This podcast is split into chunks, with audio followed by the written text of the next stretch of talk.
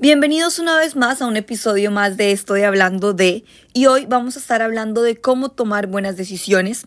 Los que ya me conocen saben que me encanta empezar este espacio dando una pequeña tarea y los que no prepárense porque siempre cada podcast viene con una pequeña invitación a aprenderte a conocer un poco más.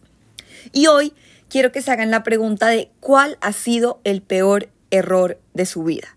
Que ustedes digan en esta la embarré, esta no se me dio, ¿Cuál ha sido ese momento, esa decisión de la que ustedes tal vez se arrepienten o dicen, esta ha sido la peor embarrada que yo he cometido en mi vida? Y ya una vez sepan cuál es, yo les voy a decir que no, que esa no fue tu peor embarrada o que no fue una mala decisión. Yo siempre he sido muy creyente de que no existe una buena decisión o una mala decisión. Poner esos adjetivos categóricos en las acciones que hacemos todos los días, porque día a día nuestra vida está basada en decisiones. Y esto va a sonar a muy cliché, pero desde que nos despertamos y escogemos y decidimos qué desayunar hasta que decidimos qué ropa nos vamos a poner hoy, decidimos qué transporte vamos a usar hoy, decidimos escribirle a tal persona, contestar tal cosa, chequear el email, decidimos tomarnos un día off, bueno, cualquier decisión que implique nuestro día a día va rodeada de un montón de como de energías y emociones de las que nosotros probablemente no tengamos razón en el momento. Es decir, no soy consciente que amanecí hoy muy feliz, pero desde que amanecí escogí mi ropa de esta manera y uno no está consciente de por qué estás cogiendo lo que estás cogiendo, sino ya es como un proceso más sistemático. Y por el otro lado, también hay días en los que uno dice, oiga, me desperté como, como sin ganas, entonces vamos a ponernos energía y decido pararme y poner música a todo volumen, que no lo hago siempre, y ponerme mi ropa favorita a ver si eso me logra subir el ánimo. Entonces, ya volviendo a esto de que yo creo que no existe una mala o una buena decisión, porque todo el día estamos decidiendo, entonces es como decir que, oiga, fue malo haberme puesto estos pantalones, o fue malo haber desayunado huevos y no manzana y granola, o fue malo haberme comido la hamburguesa y no la ensalada, o ya un poco algo más serio, fue malo haber estudiado finanzas y no periodismo. Tal vez eso es algo que, oiga, que hubiese sido de mí si yo estudiara periodismo era una de las, digamos, carreras que a mí toda la vida consideré, pero nunca consideré, como que mi subconsciente y María Paula algo allá en el fondo le decía, oiga, vaya y estudie eso. Y yo nunca en verdad lo consideré hasta que después un día dije, oiga, que hubiese sido de mí si hubiese escogido estudiar periodismo, porque a mí eso me encanta. Toda la vida mi sueño frustrado ha sido ser escritora y pues un poco frustrado porque sé que es algo que no necesito de una carrera para llegar a hacerlo. Uno se instruye, pero entonces ahí es donde yo voy a que yo me puedo quedar en, ¿será que estudié la vaina correcta?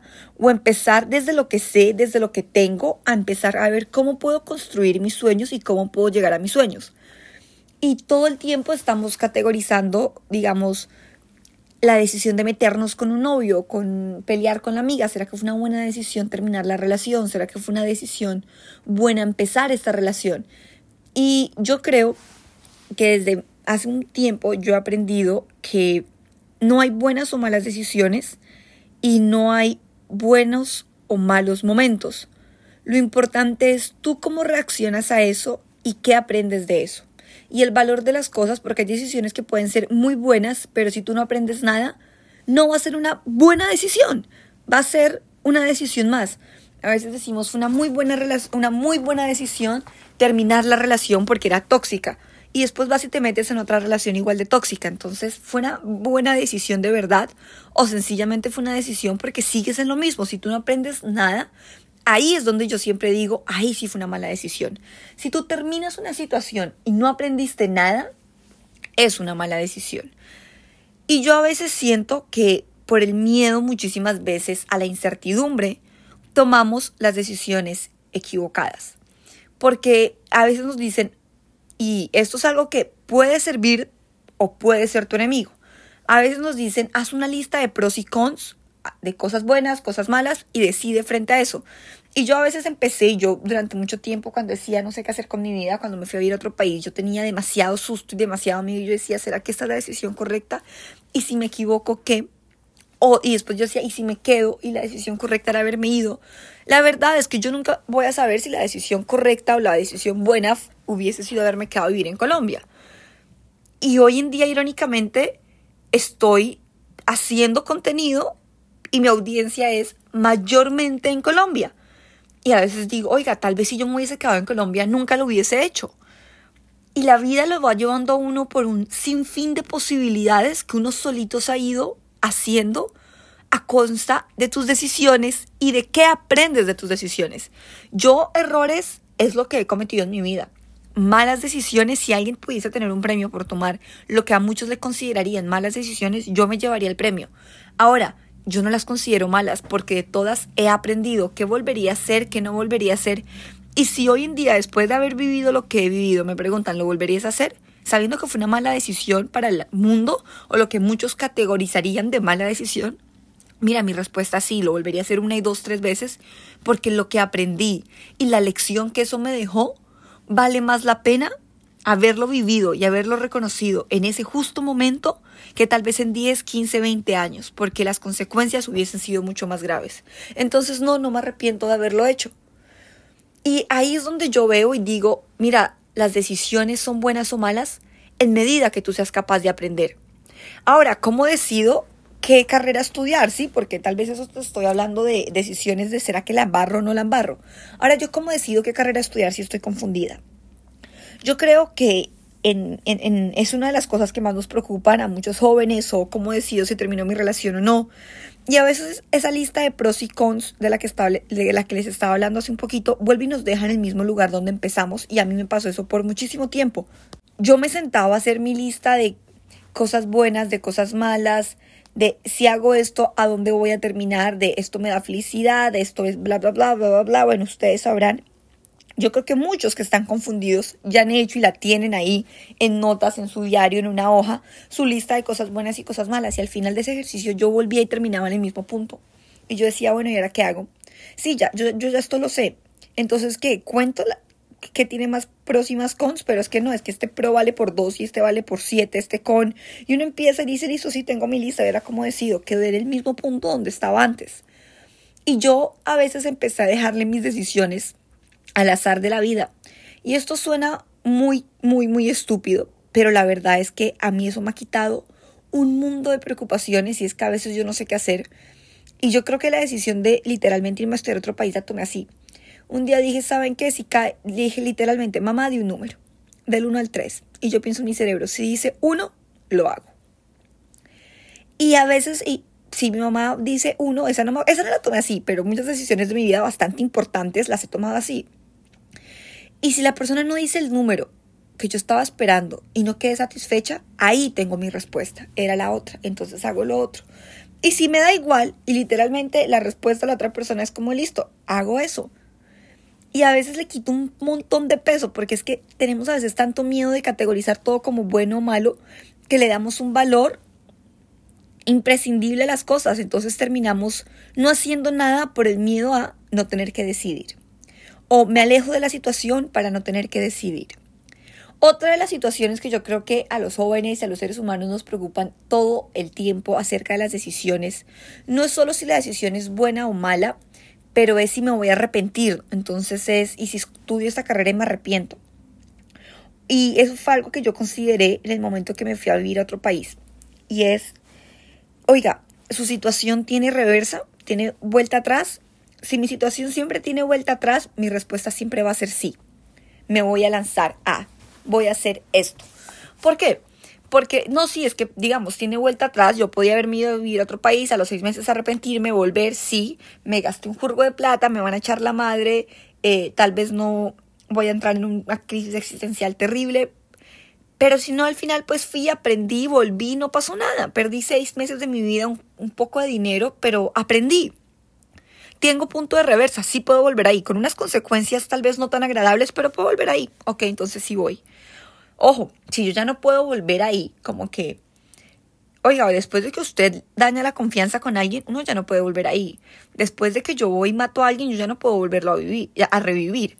Ese tipo de decisiones de tu vida en la que, y pongo un ejemplo tan drástico para que se entienda, en el momento en que tú no puedes deshacer algo o volver a un punto cero pagando consecuencias, como quitarle la vida a alguien, Ahí es donde tu decisión, entiendan, no les estoy diciendo si vayan y maten a alguien, no, les estoy dando un punto muy drástico para que uno entienda que si mi decisión no tiene partida para atrás, hay que echarle un poquito más de cabeza. Pero el punto no es tampoco, obsesionarse con. Yo creo que a veces la intuición, y la intuición es una forma de conocimiento, a veces creemos que la intuición no existe. No, mira, sí, la intuición existe. Y es una forma de conocimiento. Literalmente, teoría del conocimiento, TOK a mí me enseñó que la intuición es una forma de conocimiento. Y que lo interesante de esta forma de conocimiento es que es un producto de mi propio conocimiento, de mis propias experiencias, de mi propio subconsciente. Entonces es un conocimiento de mí para mí, como individual, no compartido. Y esto si alguien me está escuchando que ha visto la clase de teoría de conocimiento va a decir, mape, cállate, pero no es la verdad. Uno cuando se deja guiar por la intuición, se está dejando guiar por mis instintos, pero es que mis instintos y mi subconsciente y mi intuición está basada en mi forma de conocer el mundo, mis gustos, mis prioridades, a qué le doy valor, qué me gusta, qué no me gusta, qué me incomoda, qué sueño, qué quiero ser. Y yo siento que cuando nos dejamos guiar por la intuición, el resultado siempre va a ser bueno. O porque aprendemos para la vida o porque somos exitosos después con el resultado y somos completamente felices. ¿A qué voy yo? Conseguir la intuición. La única manera de tú verdaderamente tener poder sobre tu intuición es conociéndote. Y yo creo que para tomar buenas decisiones o decisiones acertadas o decisiones que nos enseñen algo, decisiones que nos lleven a aprender, que es como me gustaría categorizar lo que es una buena decisión, lo único que uno tiene que saber y partir es del punto de tienes que conocerte. Y conocerte es saber cómo estás emocionalmente en el momento que estás decidiendo. Estoy decidiendo desde la tristeza, desde la rabia, desde la felicidad, desde el miedo, desde la incertidumbre. Uno siempre está decidiendo desde una emoción, porque todo el tiempo, las 24 horas del día, dormidos o despiertos, tenemos sentimientos y tenemos emociones. Nuestro cuerpo y nuestra mente todo el tiempo está sintiendo y tiene una reacción frente a lo que vivimos. Entonces, yo desde que estoy decidiendo, desde la felicidad, desde la tristeza, y una vez uno sabe cómo se está sintiendo en el momento, empieza a ver las consecuencias de tus actos si sigues a camino o B camino de una manera distinta, porque sabes desde qué punto estás partiendo. Y no solo en términos de yo qué soy o es que estoy graduada de la universidad, no, eso a mí que me dice, eso sí, chévere, te graduaste del colegio, chévere, estás yendo a conseguir tu primer trabajo y no sé por cuál decidirme, chévere, eso sí, está muy interesante que lo reconozcas, pero ahora reconoce tú cómo te estás sintiendo frente a lo que estás viviendo. ¿Estás satisfecho con tus logros? ¿Estás orgulloso de ti? ¿Estás triste porque tal vez en algún momento tuviste otra ambición y otro sueño y no lo cumpliste? ¿Desde qué sentimiento estás decidiendo? Y vas a ver que si eres consciente desde qué sentimiento estás decidiendo, vas a decidir basado en tu intuición de una manera muchísimo más acertada porque aparte de que estás considerando varias opciones, estás sabiendo por qué estás considerando las opciones. Y lo más importante, en el momento de considerar todas las opciones que tienes enfrente tuyo, no es, ah, tengo A, B, C, D, E, X, Y, Z, 100, 15, 20, 1, 2, 3 opciones. Es por qué y para qué tengo cada opción. Esta opción, ¿por qué la tengo? ¿Cómo llegué a tenerla? Esta, ¿cómo llegué a tenerla? ¿Cuál me da más satisfacción? ¿Cuál me da más orgullo? ¿En cuál siento que he llegado porque he estado más feliz o más triste? Entonces uno empieza a visualizarse desde las emociones, desde el cómo llegué a tener esta posibilidad, a entender qué va a pasar en el futuro. Si yo entiendo cómo llegué a poder estudiar periodismo, voy a entender o tener un panorama un poco más amplio de cómo sería mi vida como periodista. Si yo no entiendo por qué llegué ahí, nunca voy a entender el para qué voy a hacer lo que voy a hacer. Entonces yo creo que cuando uno empieza a hacer ese ejercicio de retrospección del por qué, es más importante para mí ese ejercicio de por qué estoy llegando a tener esta decisión en mis pies, por qué estoy llegando a poder decidir si ser infiel o no. Oiga, no es solo que se te presentó la oportunidad, algo malo está pasando en tu relación, algo malo está pasando contigo mismo, con tus emociones, con tus sentimientos, con tu amor propio para que tú estés llegando a considerar ser infiel. Es lo mismo que, oiga, estoy considerando cambiarme y dejar mi carrera a medias. Algo tuvo que haber pasado para que tú estés ahí. Reconoce ese por qué a nivel emocional, de acciones, de propósitos y ahí vas a entender el para qué de cada decisión y el por qué de cada una de las posibilidades que tienes. El por qué ser infiel, el por qué no ser infiel, el para qué ser infiel, el para qué no ser infiel, el para qué estudiar a cosa, el para qué estudiar B cosa. Y así en un sinfín, estos son dos, tres ejemplos de situaciones en las que todos los días nos vemos y en las que todos los días tenemos miedo de ¿será que fue o será que no fue un error? Otra cosa que yo hago siempre es ponerme una fecha para decidir. Yo soy una persona que bajo presión trabaja muchísimo más porque se me facilita bajo presión tener que decidir. Se me facilita bajo presión tener que tomar y hacer ese panorama mental de pros y cons, de sentimientos y de me voy con esta. Yo soy una persona que me guío mucho por mis impulsos y a veces la gente nos dice eso está mal. Sí, muchas veces está mal. El punto no es guiarse o no guiarse por el impulso. El punto yo siempre vuelvo y digo es aprendí. Me guié por el impulso, sí aprendí, no lo vuelvo a hacer. Soy ser humano y vine para aprender. Si me las supiera todas, no sería un ser humano, sería Dios. Y si no crees en Dios, pues, oiga, cuando uno tiene todas las respuestas del universo, es capaz de crear el universo, entonces eso te convierte en Dios. Yo llegué a esa misma conclusión el día que me di cuenta que aquello que somos capaces de crear es lo que le da valor al universo. El valor del universo lo tiene que algo externo al universo lo creó porque sino que, ¿qué coño lo creó? Algo externo. Entonces pasa lo mismo conmigo. El valor está en las cosas que yo soy capaz de crear. Y yo mismo me creo mi reacción frente a las decisiones que tomo. Entonces, yo siempre lo que hago es me pongo una fecha para tomar la decisión. Tengo hasta tal día para tomar mi decisión. Y ese día, María Paula sí o sí tiene que decidir. Normalmente María Paula decide ese mismo día fecha límite porque me gusta la presión. Muchos dirán, no, yo prefiero decidir ya. Pero pónganse una fecha límite si no van a seguir aplazando y aplazando y aplazando y cayendo en esa falacia de la procrastinación, que es que la procrastinación no es solamente para los hábitos, la procrastinación también es para tomar las decisiones de la vida. Y a veces somos mejores evadiendo las cosas que enfrentándolas. Entonces yo me pongo día y hora para enfrentar las vainas. ¿O qué hago yo? Me siento a hablar conmigo misma. A veces a mí me decían, estás loca por hablar contigo misma. Oigan, yo a veces me, me, autohago entrevistas de cómo sería mi futuro para ver qué quiero decidir. O me hago autoentrevistas para saber cómo me estoy sintiendo. Yo siento que una de las razones por las que no somos capaces de decidir, decidir cambiarnos de carrera, decidir una, terminar una relación, decidir dejar el trabajo, decidir conseguir trabajo, decidir empezar una relación es porque nos da tanto miedo enfrentar la realidad que preferimos evadirla. Entonces, ¿cuál es la manera de dejar de procrastinar? Pararte de la cama, decir, échate agua fría y vamos. Es lo mismo con las decisiones. Oiga, María Paula, no, fecha límite, tienes 24 horas para decidir. Tienes dos horas, tienes una semana, dependiendo del peso de la decisión. O sabes que, María Paula, ya, este es el momento de decidir, no lo haces hoy, nunca lo vas a hacer. Y así yo he tomado las decisiones de declararme en la vida. De, ¿Sabes qué, María Paula? Dentro del impulso, ese es el momento, el momento de tomar la decisión y ir a hacer la vaina. ¿Qué haces así como para acabar la procrastinación y con la misma decisión y la misma mentalidad y la misma disciplina con la que me paro de la cama a las 9 de la noche, 5 de la mañana para ir a entrenar en el gimnasio, con esa misma decisión, con esa misma disciplina, y con esa misma gana de ganarle a Matilde y a mi cerebro que me dice no lo hagas, tomo las decisiones para empoderar mi vida. Y por eso yo siempre insisto en la importancia de tener buenos hábitos y dominar tu mente. De dominar tu mente. Cuando uno aprende a dominar la mente, se vuelve muchísimo más asertivo en tomar decisiones. ¿Por qué?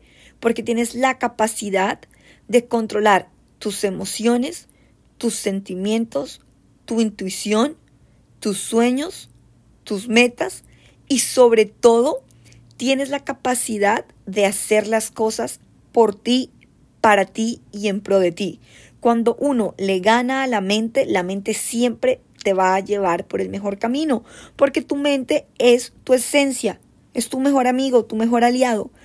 Y de ahí siempre va a que yo voy a insistir a todo el mundo que me rodea, domina tu mente, que si dominas tu mente, dominas tu mundo, dominas tu realidad, dominas tus emociones, dominas tus relaciones y dominas tus, tus decisiones. Entonces, es lo mismo, no procrastines tomar la decisión. No procrastines.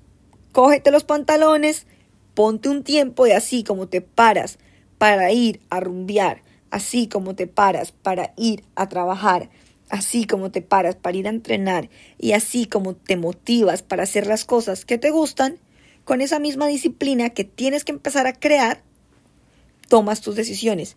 Yo por eso siempre digo, una persona con disciplina no es que tenga una mejor vida, no es que una persona con disciplina es más fácil enfrentando o, se le hace más fácil enfrentar las situaciones de la vida porque no procrastina las decisiones, tiene la capacidad de coger el toro por los cachos, como le llamaría yo siempre, ir a salir de la duda e ir a decidir y ir, e ir a trabajar por sus sueños. Por eso yo siempre digo, ¿te quieres volver emocionalmente más inteligente? Ten disciplina. ¿Quieres tener mejores relaciones? Ten disciplina. ¿Quieres tener mejores decisiones? Ten disciplina. Ahora, ojo, también hay decisiones en las que yo siempre digo, y aclaro esto porque es muy importante, yo no puedo decidir, y esto se me estaba olvidando y se me acaba de venir a la mente, yo no puedo decidir si no reconozco mis emociones. Esto lo dije un poquito atrás, pero no fui clara en el hecho de que no basta solamente con reconocer si me siento feliz o triste. También tienes que sentirte en paz con tus emociones para decidir. Si tus emociones no son positivas, el resultado de tus decisiones no va a ser positivo. Entonces yo siempre digo, si estoy decidiendo desde la tristeza, ok, ya sé que estoy decidiendo desde la tristeza, entonces sintámonos un poquito mejor y desde la felicidad o desde un aspecto optimista tomo la decisión. Entonces no es solo reconocer desde qué emoción o desde qué sentimiento estoy decidiendo, sino también tienes que hacer el esfuerzo de atraer y cambiar dichas dichos sentimientos en sentimientos positivos, constructivos para que así se te haga un poquito más fácil y el resultado sea lo que tal vez la gente llamaría asertivo. Sin embargo, yo a veces tomo decisiones desde la soledad, desde el miedo. Eso no significa que mi resultado sí o sí vaya a ser negativo. Voy a tener cosas negativas para aprender al 100% garantizado. Pero es que la vida es un aprendizaje.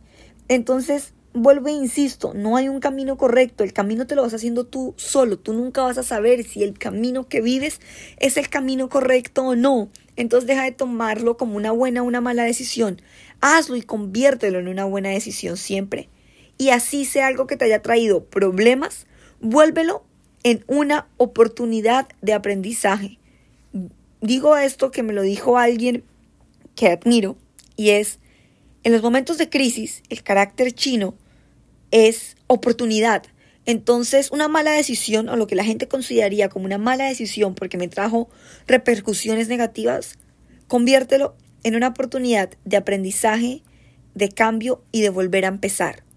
Porque siempre tenemos eso en la, en la cabeza metido de que todo tiene que ser bueno, todo tiene que ser con lo que el mundo y la gente espera de ti. Y no, todo tiene que ir acorde a lo que la situación, tus emociones y tu ser espera de ti en ese momento. El futuro vendrá. Lo importante, yo siempre digo, es ser responsable con mis decisiones. Es decir, la embarro, pago mis consecuencias, aprendo, sano, sigo y no lo vuelvo a hacer. Porque si lo vuelvo a hacer, voy a caer peor. Entonces yo siempre digo, es eso. El camino para embarrarla, para tomar buenas decisiones, mira, no, es el primero, ni el segundo, ni el tercero, van a haber siete mil, nunca vas a parar de embarrarla. El punto es embárrala con conciencia. Aprende de tus errores, porque el gran maestro es el error y no la buena decisión. Y ya se me está yendo el tiempo de lo que siempre digo, pero recuerda también visualizarte en un sinfín de cosas. Yo, y para eso vuelvo, insisto, háganse autoentrevistas como si fueran famosos y estrellas en muchas situaciones. Y ahí ustedes van a sacar esos pajazos mentales, esos sueños, esas cosas que te trasnochan, esos ideales que están en tu subconsciente y que habitan en lo más profundo de tus sueños y de tu esencia y de tu ser. Y te vas a dejar llevar y poco a poco las decisiones van a volver un poco mejor. Y por el otro lado, insisto siempre en quiten ese categórico de bueno o malo, sino aprendan, porque la vida es un aprendizaje. Y a veces creemos que los errores son malos que las malas decisiones existen y nos quedamos ahí en el error, en la mala decisión y se nos olvida la parte positiva de todo que es la oportunidad de aprender, de mejorar, de crecer y de hacer el bien.